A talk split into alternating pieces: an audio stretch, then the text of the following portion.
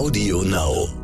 Wenn man das sieht, kann man nicht anders als das schlimm finden. Und wenn wir den Kindern dann sagen würden, nee, es ist nichts, dann würden die Kinder denken, entweder Mama lügt oder mein Gefühl ist falsch. Und die meisten Kinder kommen dann zu dem Ergebnis, Mama lügt ja nicht, also muss mein Gefühl falsch sein.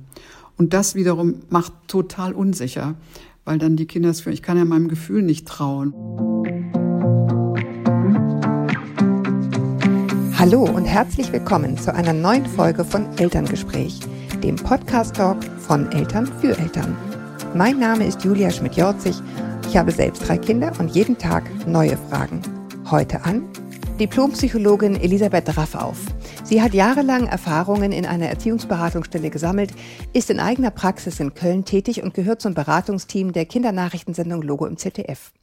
Zudem ist sie Autorin zahlreicher Erziehungsratgeber. Wir werden heute darüber diskutieren, wie wir mit unseren Kindern über das Thema Krieg und all das Leid, das er mit sich bringt, sprechen können. Und wir sprechen darüber, wie wir uns innerlich aufstellen, um gerade jetzt starke Eltern zu sein, die Orientierung geben. Willkommen, Frau Raffauf. Ja, hallo, guten Abend. Danke, dass Sie sich die Zeit nehmen. Es ist später Abend und Sie haben schon einiges durch. Also ganz vielen lieben Dank nochmal dafür. Sehr gerne, ja. Ich hatte neulich eine Kollegin im Teamcoaching, ähm, die sagte mir beim Warm-up zu einem Workshop, wo man so ein bisschen erzählt, ne, wie es einem geht und wie der Tag so begonnen hat. Da sagte sie, naja, wie soll es mir schon gehen, wenn mein Kind aus der Schule kommt und sagt, Mama, die sagen alle, wir haben bald den dritten Weltkrieg. Stimmt das?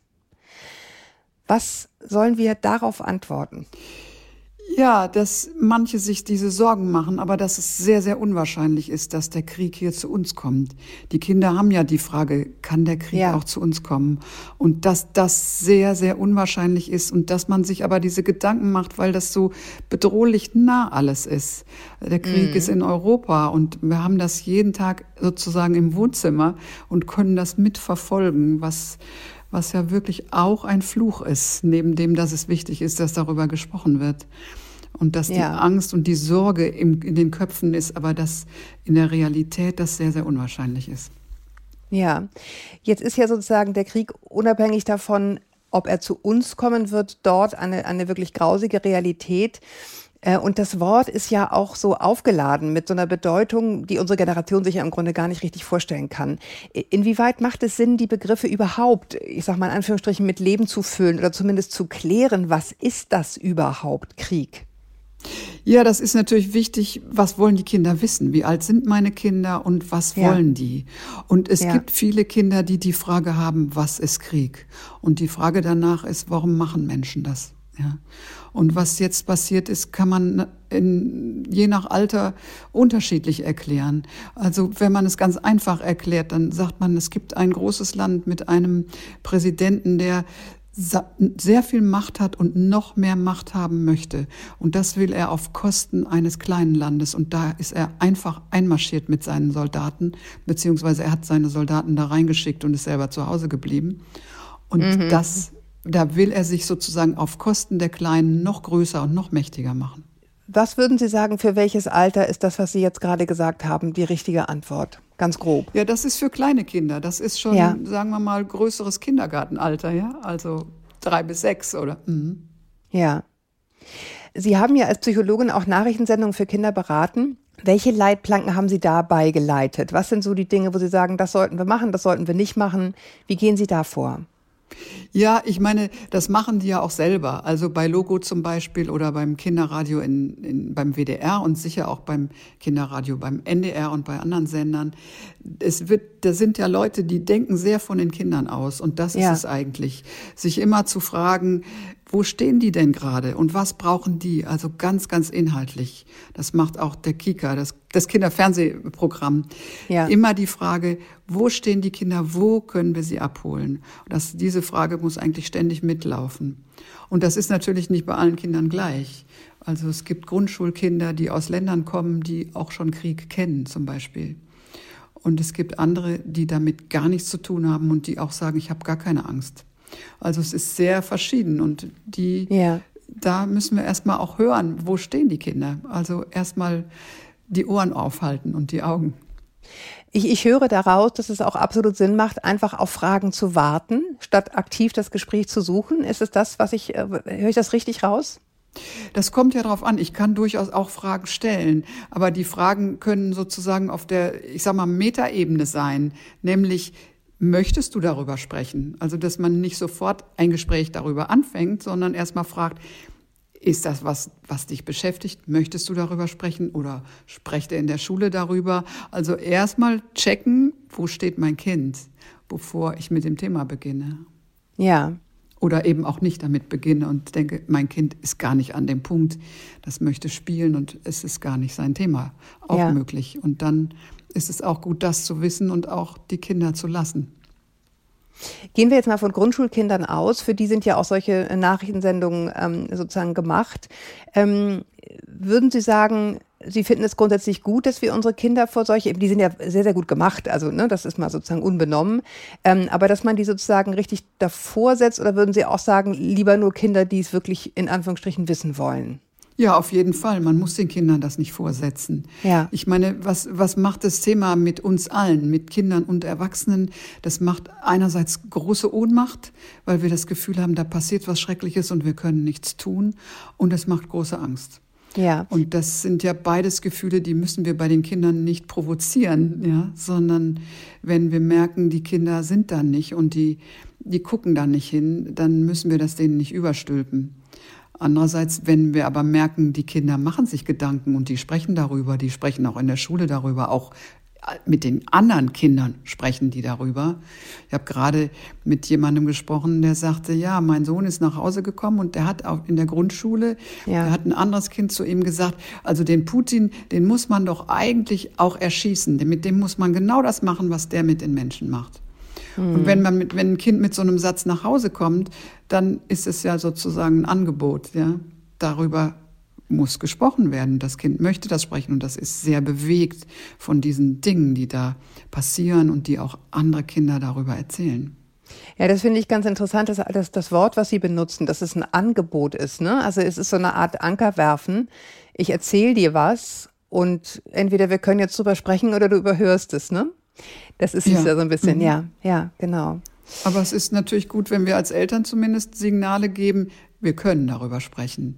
Das heißt, du kannst deine Angst und deine Sorgen auf mehrere Schultern verteilen. Du musst damit nicht alleine bleiben. Ja, das finde ich ein ganz gutes Stichwort, weil Sie eben auch das Wort Ohnmacht schon angerissen hatten. Und jetzt beobachten wir ja Land auf, Land ab. Und ich finde, man merkt sich auch als Erwachsener an, was das an positiven Dingen mit einem macht, dass die Leute sich versammeln, ja, zusammen singen, zusammen demonstrieren. Gibt es Dinge, von denen Sie sagen, die halten Sie für besonders geeignet, damit Kinder dieses Ohnmachtsgefühl eventuell auch loswerden, wenn sie es denn haben und wenn sie es denn ansprechen? Was sind so Rituale, die Sie vielleicht kennen und empfehlen? Ja, das ist natürlich auch eine Frage, was, äh, was haben wir für Kinder? Ne? Also gibt ja. es Kinder, die zum Beispiel gerne malen und die sagen, ach Mensch, ich möchte das gerne mal malen oder ich möchte gerne ein Plakat malen. Das hängen wir vielleicht an unsere Tür oder wenn es wieder eine Demonstration gibt, dann gehen wir dahin und dann halten wir das hoch.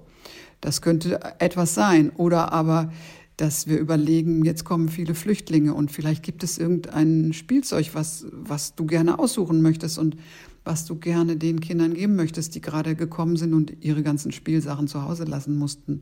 Also das kann man auch mit den Kindern besprechen. Oder sollen wir ja einfach ein anderes Zeichen setzen, eine Kerze aufstellen oder einfach auch darüber sprechen, wann wir wie darüber sprechen oder wie ist das? Ist es hilfreich, die Kindernachrichten zu gucken? Dann gucken wir die zusammen und dann können wir auch darüber sprechen. Ja. Ähm, was es ja auch ist, also zum einen ne, ist es sozusagen das Beschreiben der Dinge, was passiert da, das so ein bisschen einzuordnen, wie kann man sich das vorstellen, vielleicht Vergleiche zu machen. Aber das andere ist ja, und das ist ja auch der Punkt, der uns so erschreckt als Erwachsene, in die Abgründe sozusagen, äh, sozusagen des Menschen zu schauen. Ne? Also, dass da jemand ist, der wirklich offensichtlich Böses wird oder zumindest es sehr, sehr in Kauf nimmt. Ähm, wie, wie kann man damit umgehen? Wir reden jetzt mal so vom Grundschulalter. Also die, dieser Einblick in, in die Bösartigkeit sozusagen, die Menschen an den Tag legen können es gibt's ja auch bei Terror, ne? dass dann Kinder fragen, also haben wir jetzt Gottlob länger nicht gehabt so, aber ähm, gibt's ja auch, ne? Wie, was reitet jemanden da loszulaufen und Leute zu erschießen? Das kriegen die Kinder ja auch mit. Wie gehen wir damit um?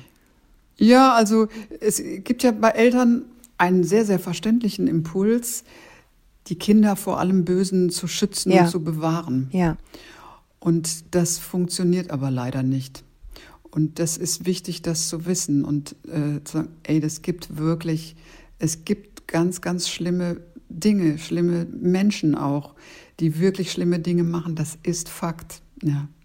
Also das, das erstmal auch zu besprechen. Und wir werden vielleicht sehen, dass kleinere Kinder auch sowas nachspielen.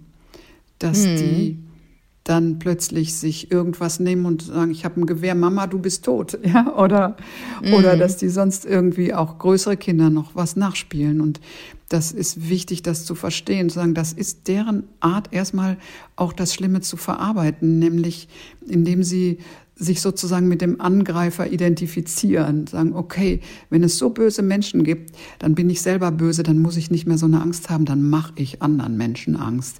Das ist einfach eine Bearbeitungsform dieser Angst und dieser Ohnmacht und dass wir das nicht, die Kinder dafür nicht verurteilen, sondern das erstmal nur verstehen als das, was es ist, nämlich ein Schutz und eine Bearbeitung um sich so ein bisschen in diese Rolle hineinzuversetzen und zu verstehen, was es ist und dieser Ohnmacht zu entfliehen. Ne? Sie sagten ja gerade so dieses dann selber lieber die Macht haben als der Schwache sein, so ein bisschen. Ne?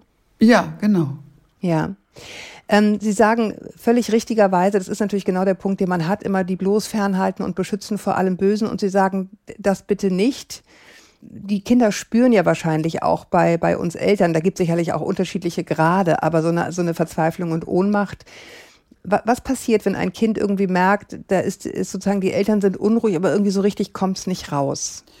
Ja, dann ist es ganz gut, den Kindern zu sagen, ja, ich bin unruhig und ich mache mir auch große Sorgen. Und das ist ein richtiges Gefühl an dieser Stelle. Wenn man das sieht, kann man nicht anders als unruhig werden und auch als das schlimm finden und sich darüber Gedanken machen.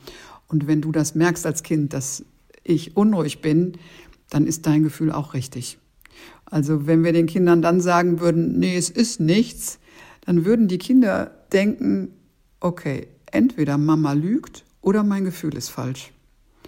Und die meisten Kinder kommen dann zu dem Ergebnis, Mama lügt ja nicht, also muss mein Gefühl falsch sein. Und das wiederum macht total unsicher, weil dann die Kinder das fühlen, ich kann ja meinem Gefühl nicht trauen, weil es ist ja anders. Ich hätte ja sozusagen, Mama sagt ja, das stimmt gar nicht. Also das ist deswegen keine gute Idee, den Kindern zu sagen, das stimmt gar nicht, sondern es ist erstmal das Signal, ja, ich bin auch unruhig und ich mache mir auch Sorgen. Ist erstmal das Signal für die Kinder, okay, meinen Antennen kann ich trauen.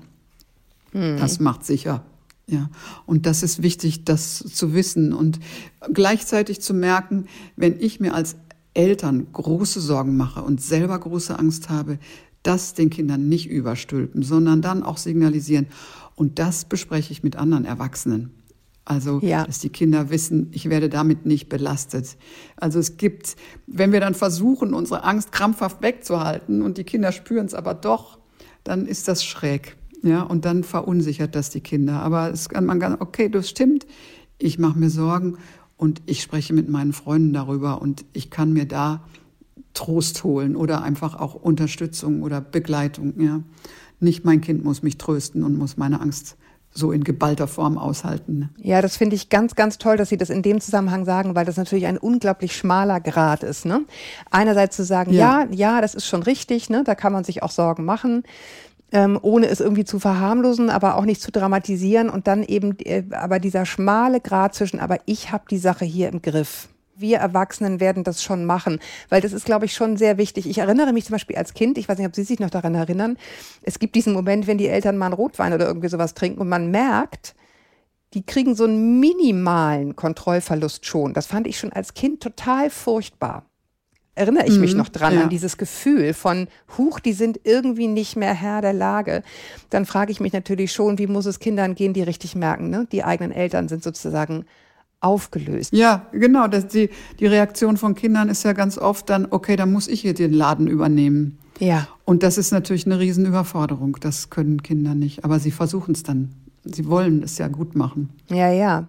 Aber das ist wirklich ein ganz wichtiger Punkt, ne? dass man nicht den Kindern sozusagen dann die Verantwortung übergibt für, ich muss hier sozusagen die Ärmel hochkrempeln und tapfer sein, weil Mami und Papi können es nicht. Man muss ja aber sagen, ja, genau. es gibt ja die Situationen, in denen es Mami und Papi wirklich nicht können. Also in denen ne, Pandemie und, äh, weiß ich nicht, existenzielle Sorgen und, äh, und einfach auch wirklich eigene Ängste so übermächtig in so einer Situation werden, dass wir wirklich merken, oha, hier komme ich wirklich an meine Grenzen. Ich kann es meinem Kind auch einfach nicht erklären, weil ich selber den ganzen Tag diesen Kloß runterschlucken muss ähm, was dann? Was gibt es für Umwege, um den Kindern dieses Sicherheitsgefühl dann zu geben, wenn ich wirklich merke, ich, ich kann es einfach gerade nicht. Ich bin eh schon durch, ne, nach zwei Jahren Pandemie und ich habe die, ich habe dieses, dieses Rückgrat nicht zu sagen, wir kriegen das schon hin. Was dann? Okay, also ja, also ähm, es ist ja auch die Frage, was kriegen wir hin, ja? Ähm, ja. jetzt, jetzt, wenn man jetzt auf den Krieg guckt, dann kann man ja nur sagen, es ist sehr, sehr unwahrscheinlich, der, dass der Krieg zu uns kommt. Und wir werden alles tun, dich zu beschützen. Und unsere Politiker tun auch alles, was in ihrer Macht steht. Das ist so das eine. Und wenn ich selber merke, ich bin an meiner Grenze, dann ist es gut, wenn ich mir auch Unterstützung hole wenn ich entweder gucke, erstmal in meinem nahen Umfeld, mhm. gibt es Onkels, Tanten, Großeltern, Freunde, Nachbarn, Lehrerinnen, Lehrer, die unterstützen können, die helfen können, die übernehmen können. Mensch, also ich bin gerade echt am Anschlag als Mutter oder als Vater und ich kann nicht mehr. Das ist auch verständlich. Und dann kann man auch gucken, kann ich abgeben? Gibt es jemanden? Und wenn es niemanden gibt, dann ist es gut, wenn ich mir professionelle Hilfe hole, wenn ich in die Erziehungsberatungsstelle gehe oder irgendwo ja. hin, wo ich möglichst bald einen Termin kriege und okay, was, wer kann mir helfen, ja? Ja. Also nicht damit alleine bleiben. Auch als Eltern muss ich kein Held sein und keine Heldin. Mhm. Dass Eltern auch manchmal am Anschlag sind und nicht mehr können, ist auch was ganz Normales und Menschliches. Und Eltern müssen nicht alles können.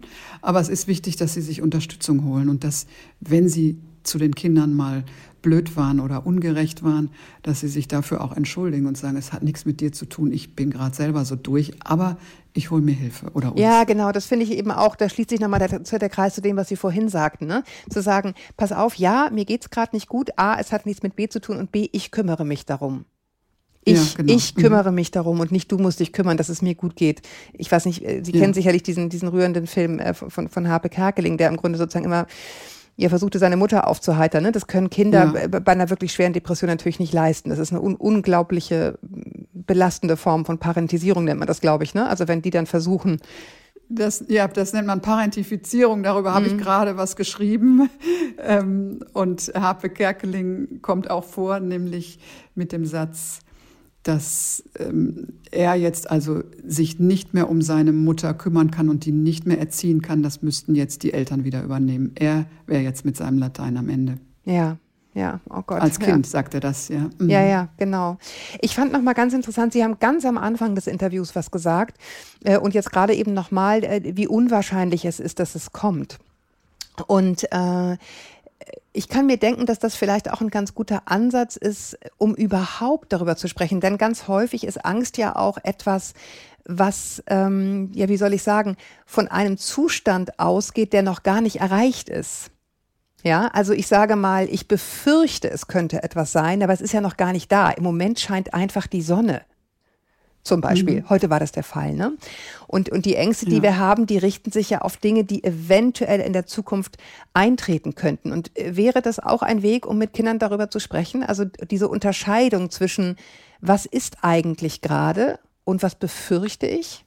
Ja, das ist eine super Idee. Das kann man auf jeden Fall tun. Und das werden Kinder auch sofort verstehen. Und auch zu sagen, und das ist verständlich, dass man sozusagen im Geiste schon weiter vorne ist und sich Dinge ausmalt, von denen man mhm. gar nicht mhm. weiß, ob die eintreffen. Aber man versucht, das ist ja auch ein Versuch, etwas zu kontrollieren und etwas abzusichern, indem ich sozusagen schon mal Vorannahmen treffe, was passieren könnte. Also es ist erstmal sozusagen gut gemeint von meinen Gedanken, aber gleichzeitig mhm. behindert es mich auch, weil es mir Angst macht und weil es mir Sorgen macht über Dinge, von denen ich nicht weiß, ob sie jemals zutreffen werden. Das heißt, was mache ich ja. jetzt mit diesen Gedanken, die mich ja einerseits beschützen wollen, aber andererseits mich auch behindern und mir manchmal das Leben schwer machen? Und dann zu gucken, wie kann ich sozusagen wieder dahin kommen, okay, was ist hier und heute und jetzt los? Hier und heute und jetzt ist, ist hier alles gut. Mit mir ist alles gut. Ich habe meine Eltern, ja. es ist hier Frieden, die Sonne scheint, das ist alles alles richtig und gut. Also wie kann ich mich da wieder hinholen und, und brauche ich vielleicht jemanden dazu? Weil das ist ja schon auch eine Kraft, die ich dann brauche, um ja. das immer wieder zu, zu machen. Ja. ja. Ein, ein ganz wichtiger Punkt, das hat, weiß man ja auch aus der Forschung von, äh, von Kindern, also von, von äh, Menschen, die sozusagen im Zweiten Weltkrieg äh, Erwachsene waren und, und deren Kinder, ganz wichtiges Momentum ist ja auch die Sprache. Ne? Also ich, ich sage Dinge, um sie sozusagen auszuschließen und damit hole ich sie überhaupt erst ins Mögliche. Also ich sage mal ein Beispiel, ähm, ein, äh, ein Vater, der im Zweiten Weltkrieg war, sagt, ja, aber ich habe keine Juden getötet. Mhm. Zack. Und dann denkt man, äh, ach so. Mhm. Ja, wie äh, da, daran hatte ich noch gar nicht gedacht, so ne? Und dann ist es, dann ist es da, obwohl es vorher gar nicht da war. Wie, wie, können, wie können wir da auf unsere Sprache ähm, achten? Was ist wichtig, wenn wir darüber sprechen? Über solche Dinge wie Krieg? Mhm. Ja, ja, ich, das fängt ja eigentlich schon vorher an, nämlich ähm, warum sage ich das? Was will ich sagen? Also ja. ich war jetzt äh, vor kurzem in einer Sendung und da rief jemand an und der sagte, jetzt als der Krieg ausbrach, habe ich meine Kinder im Unterricht angerufen und habe denen gesagt, ihr müsst keine Angst haben. Ja, ich passe ich. auf euch Ach. auf. Ja, und ähm, es war ihm nicht deutlich, dass es eigentlich um ihn ging, um ihn selber. Ja. Sondern ja. er hat gedacht, ich will doch zeigen, dass ich ein guter Vater bin. Aber die Kinder saßen im Unterricht und machten gerade Mathe und hatten das Thema gerade gar nicht. Ja. Das heißt, immer die Frage erstmal an mich selber stellen, warum sage ich das? Sage ich das für mich oder für mein Kind? Das trifft, also Ihr Beispiel trifft wirklich den Nagel auf den Kopf. Das war genau das, was ich meinte. Mhm. ja, Genau, ne? Man tut es, Sie hatten ja auch eingangs des Interviews das gesagt, ne? dass man das häufig dann sozusagen für sich und seine eigene Angst, um die klein zu halten, sagt man Dinge, äh, so weit waren die Kinder noch ja, gar nicht. Ne? Genau. Und das, wenn man sich ja. das vorher fragen kann, um, um wen geht's hier eigentlich wirklich? Geht's um mich? Ja. Will ich mir beweisen, dass ich eine gute Mutter oder ein guter Vater bin?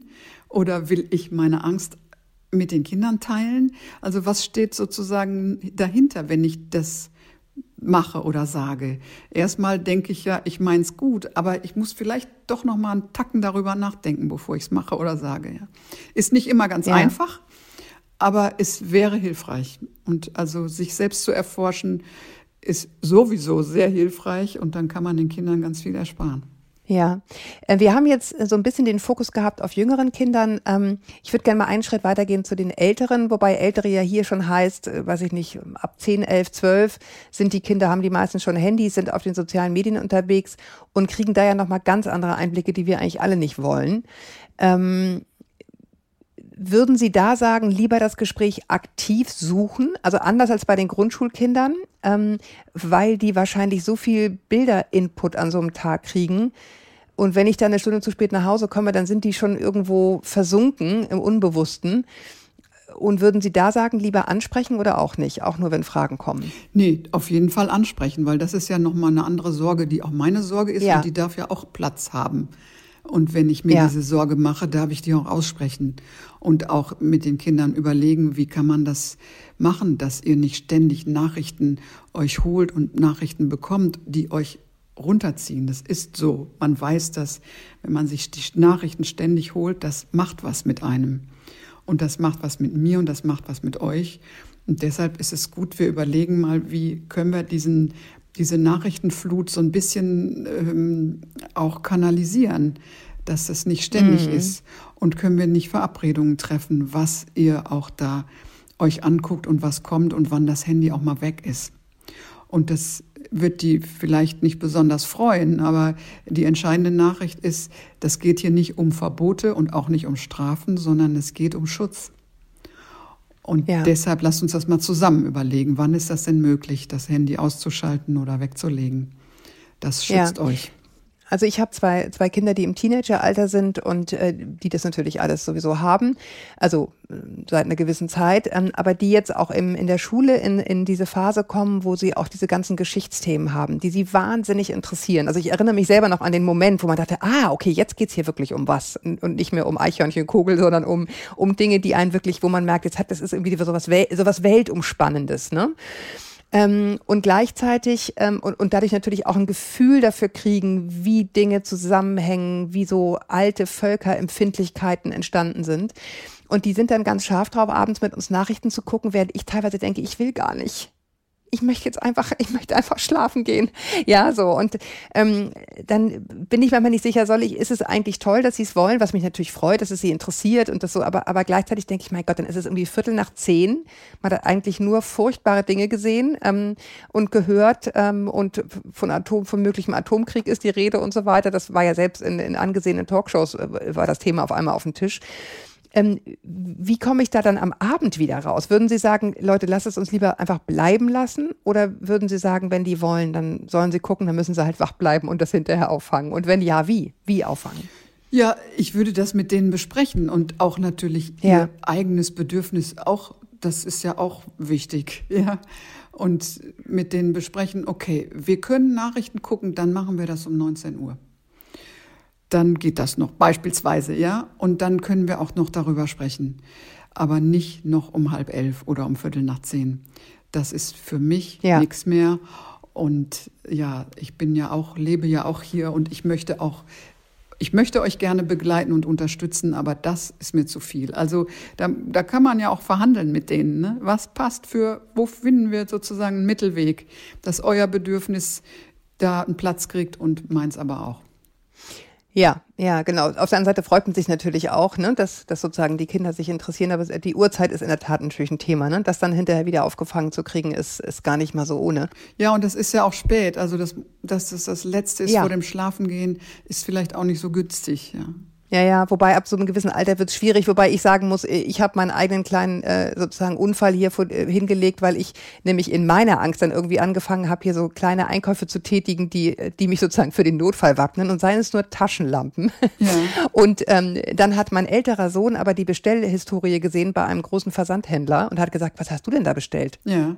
Wieso brauchen wir denn jetzt vier Taschenlampen? Ja.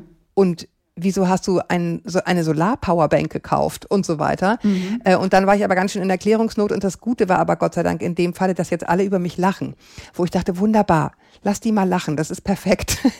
ja, dass die, dass die sozusagen gar nicht auf den Trichter kommen, das könnte, das könnte man wirklich mal brauchen oder so. Also insofern bin ich da sehr gern das Opfer, aber so viel zum Thema, ne, hätte ich es offen angesprochen, hätte es gar keiner sehen müssen. Mhm. Ähm, und dann hätte man sozusagen befreit über mich lachen können und so hat er es halt gesehen. Das ist eben das Problem, wenn die Kinder älter sind. Ja, und Sie sind ja auch ein Mensch und der macht auch mal so Sachen. und ja. vielleicht hat auch mal Geheimnisse ja. oder macht irgendwas, was vielleicht auch für andere lächerlich ist. Das ist doch total okay. Das macht uns ja auch menschlich und für die Kinder greifbar, als wenn alles immer so top ist und perfekt und immer äh, politisch korrekt ist. Ja, also ja. Ähm, da kann man ruhig so stehen und ich finde das super, wenn Sie sagen, okay, die dürfen dann auch über mich lachen. Ja, bin ich ganz froh. Ich dachte, sie, sie gucken das an und kriegen richtig Schweißausbrüche. Ne? Mhm. Also als ich merkte, er hat das irgendwie gesehen, dachte ich so, oh Gott, oh Gott, was löst das jetzt in ihm aus? Aber es war Gott sei Dank nur Humor, wo ich dachte, wunderbar, da bin ich gerne, bin ich gerne Opfer. Ähm, wenn wir, wenn wir jetzt mit den Kindern darüber sprechen wollen, was kann uns stark machen? Wie können wir denn sozusagen unsere Kinder auf die Stärken aufmerksam machen, die sie eigentlich in sich tragen? Dass man das so ein bisschen also so ein bisschen aktiviert, was wir an Stärken in uns haben, wenn es uns mal nicht gut geht. Haben Sie da Tipps für uns? Naja, da haben wir jetzt sozusagen durch Corona eine ziemlich gute Vorlage, sage ich mal. Ja. Denn mhm. wenn wir sehen, was die Kinder geschafft haben und geleistet haben in dieser Zeit, ist es unglaublich. Die haben verzichtet und haben sich zurückgestellt zugunsten der Alten. Die haben Teil, zeitweise ihren eigenen Tag strukturieren müssen, weil die Struktur von außen gefehlt hat. Die haben sich gekümmert zum Teil um, um Ältere, um andere Menschen. Die haben verzichtet, die haben ausgehalten, dass die Eltern unruhig waren. Also die haben so mhm. viel geleistet und haben sich Gedanken gemacht, wie kann ich jetzt mit meinen Großeltern in Kontakt sein, obwohl ich die nicht sehen darf. Also es gibt da wirklich so, so viele Sachen, wo man den Kindern sagen kann, ey, ihr seid durch eine Krise durchgekommen und zwar richtig heftig und das ist eine enorme Leistung. Also man kann sie erstmal da stärken und dann natürlich auch mhm. ermutigen für die Zukunft. Ja, ihr habt da wahrscheinlich wichtigere Dinge gelernt, als wenn ihr die ganze Zeit über Französisch und Mathe gehabt hättet. Und mhm. also wirklich auch auf diese Sachen gucken, auf diese guten Sachen. Und, ja. und auch Mensch, da, da habt ihr einfach schon ganz viel geschafft. Ihr habt auch uns ausgehalten, wenn wir auch irgendwie schlechte Laune hatten oder unruhig waren und so. Ja, Wahnsinn. Also viel mehr als Kinder und Jugendliche normalerweise eigentlich können müssen. Und mm. also ja, das leider, einerseits aber, zu bestärken ja. und andererseits sie auch zu ermutigen und ihr werdet euren Weg machen. Da sind wir ganz sicher. Also alle Kinder brauchen mindestens einen, besser zwei oder drei, die an sie glauben. Und das stärkt unglaublich. Nach dem Motto, du bist gut so, wie du bist, ja. Ja, ich finde das ganz gut, weil ich finde so dieses ähm, ja Ressourcen sammeln, wenn man so will in der Vergangenheit, ne, zu guck mal, guck mal, was du schon alles gemacht hast, ne? Mhm. Und jetzt haben wir das, das kriegen wir doch jetzt, das kriegen wir doch jetzt auch noch hin. Das ist nicht leicht, aber schau mal, was du jetzt schon alles, finde ich, finde ich einen ganz guten Tipp, ne? So ein bisschen gucken, äh, wo, wo, hast du es schon mal richtig gut gemacht bis mhm. hierhin und mit und damit im Gepäck sind wir doch super gewappnet für alles, was ja. kommt. Mhm. Ja, auf jeden Fall. Auch immer auf das Gute gucken. Das stärkt. Und da gibt's ganz viel von. Bei allen Kindern, ja. Ich will noch einmal auf einen Aspekt äh, gucken, den, den wiederum eine andere Freundin erzählte, die, die ging nämlich mit ihrem Kind auf, äh, auf eine Demo. Und äh, das Kind guckte sie dann irgendwann an und sagte so, aber was ich jetzt nicht verstehe, ist, warum waren wir nicht für Afghanistan auf einer Demo? Ja. Gute ja, Frage. Und ich meine, das ist e, eine sehr kluge Frage. Und ehrlich gesagt, der Punkt, der mich auch so ein bisschen unangenehm berührt bei dieser ganzen Welle der Hilfsbereitschaft, wo ich denke, hm, ja, ist halt nah dran, ne? Mhm. Aber so im Jemen oder in Afghanistan, ich meine, das hat uns auch damals berührt, ne? Aber, aber in dem Maße irgendwie nicht. Und, und das ist ja auch ein Punkt, der so eine, hier, wie soll ich sagen, Doppelzüngigkeit dieser Gesellschaft offenbart, den die Kinder sehr offen, also ganz offensichtlich spüren. Mhm, ja. Dass da nicht immer mit gleichem, mit, mit, mit gleichem Maß gemessen wird. Genau. Und das kann man denen auch sagen. Du hast vollkommen recht. Da ja. wird nicht mit gleichem Maß gemessen. Und das wäre genauso Grund gewesen, auf eine Demo zu gehen. Du hast vollkommen recht, ja. Und das können wir uns mal angucken, was da eigentlich los ist, auch mit uns, ja, mit unserem Blick auf, auf Länder, die weiter weg sind oder Kulturen, die uns fremder sind. Oder auch Zusammenhänge, die uns sich nicht so erschließen wie das jetzt. Und das können wir uns mal angucken. Da hast du vollkommen recht das ist nicht sofort einsehbar. Ja. Ja, dazu kann man auch gar nicht viel sagen, denn man kann es nicht auflösen. Ne? Das ist einfach ein Faktum. Ja, ja, aber man kann sich schon darüber Gedanken machen, was ist jetzt eigentlich der Unterschied. Ne? Und dann kann man gucken, mhm. ähm, ja, du mit deinem Gedanken hast einfach recht. Das wäre genauso angemessen gewesen. Und wir haben es nicht so gemacht, weil es uns nicht so nah berührt hat weil es nicht ja. so nah war, weil uns die Menschen fremder waren. Und gerecht ist das vielleicht gar nicht. Mhm.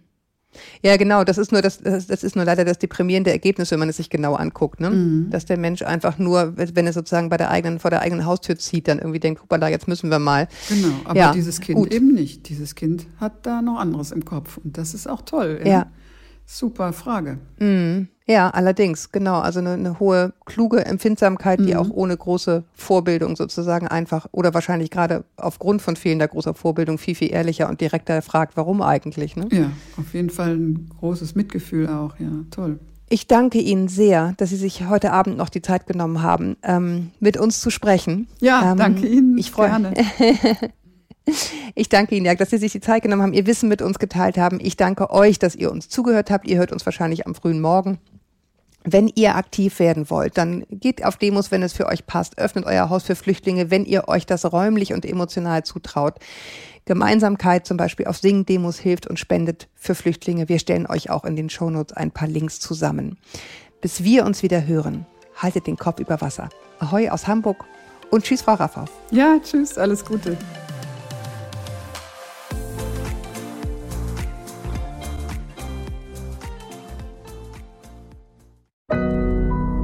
Audio Now.